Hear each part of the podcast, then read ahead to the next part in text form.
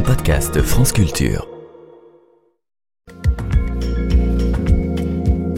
L'heure de retrouver avec science avec vous, Alexandra Delbo. Bonjour. Bonjour Quentin. Ce matin, vous vous intéressez à ce qui distingue la restauration de la nature du réensauvagement. Oui, ce sont deux notions fréquemment opposées. Ce qui ne facilite pas les choses, c'est qu'aucune des deux ne dispose d'une définition vraiment unifiée. Ce qui les rassemble, on le sait, c'est un objectif commun, vouloir réparer la nature que l'on a, nous, humains, meurtris. Intervenir quand elle a été dégradée et endommagée, en agissant par exemple sur la perte d'espèces, la biodiversité, l'état des sols ou encore le rétablissement des services écosystémiques de la nature. Bref, en somme, un retour à un état sans intervention humaine dégradante. Alors dites-nous Alexandra, est-ce que l'une des deux notions est mieux établie que l'autre? Alors oui, c'est la restauration écologique, car elle est ancienne. Elle date des années 30, alors que le réensauvagement, on parle aussi de rewild en anglais, est bien plus récent. Cette notion s'est construite dans les années 90 et elle a le vent en poupe, ce qui aboutit à une confrontation et un questionnement sur la légitimité de cette dernière. Thierry Dutoit est directeur de recherche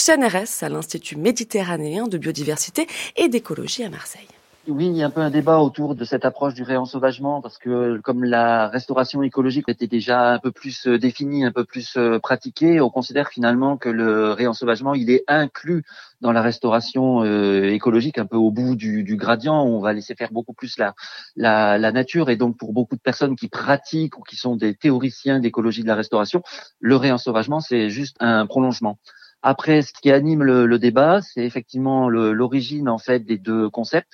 La restauration écologique provient plus du monde académique de la recherche en fait, tandis que le réensauvagement provient plus de la société civile, du monde associatif, avec des expériences en fait qui sont plus euh, des initiatives d'associations ou de, collectifs de citoyens, tandis que la restauration écologique, elle est plus maintenant impliquée dans les processus administratifs, législatifs, de restauration et de conservation de la nature en France, comme la session éviter, réduire, compenser, hein, qui se met en place suite à la loi de nature de 1976. Impossible d'uniformiser simplement les définitions et espérer une clarification des positions de chacun.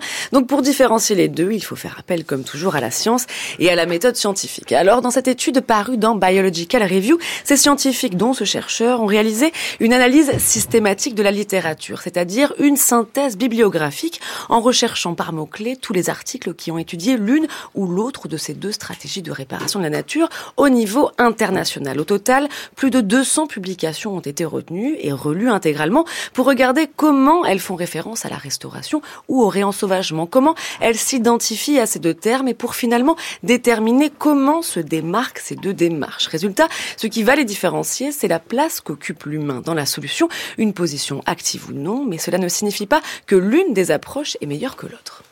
Donc, ce qui ressort de cette synthèse bibliographique, c'est euh, traditionnellement en, biologie, on a plusieurs définitions qui sont proposées. Ces définitions, en fait, elles ont des contours flous parce qu'on est dans le monde du, du, vivant, et on peut dire que ces deux concepts partagent quand même le, le, même objectif final. Par contre, dans leur façon de procéder, elles sont euh, assez différentes, avec l'une qui place vraiment un peu plus l'homme au centre des objectifs, des façons d'opérer et des maîtrises en fait finalement de certains euh, processus naturels tandis que le réensauvagement, au contraire, il va laisser plus de liberté au processus euh, naturel, moins de présence euh, de l'homme à la fois dans les objectifs et aussi en fait par rapport aux interventions. Il faut surtout pas opposer finalement les deux concepts parce qu'il y a quelque part en fait les résultats scientifiques de ces opérations ne montrent pas pour l'instant qu'il y en a certains qui auraient de meilleurs résultats par rapport à d'autres. C'est juste des choses qui sont différentes.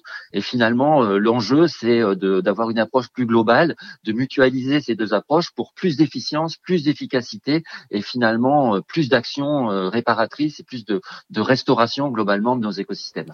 La restauration écologique vise plutôt le bas de la chaîne alimentaire, les végétaux, pour développer à nouveau l'écosystème, alors que le réensauvagement fait l'inverse, par le haut, en réintroduisant par exemple des grands herbivores. La question qui se pose à présent, c'est le succès de chacune d'entre elles pour la restauration de la nature.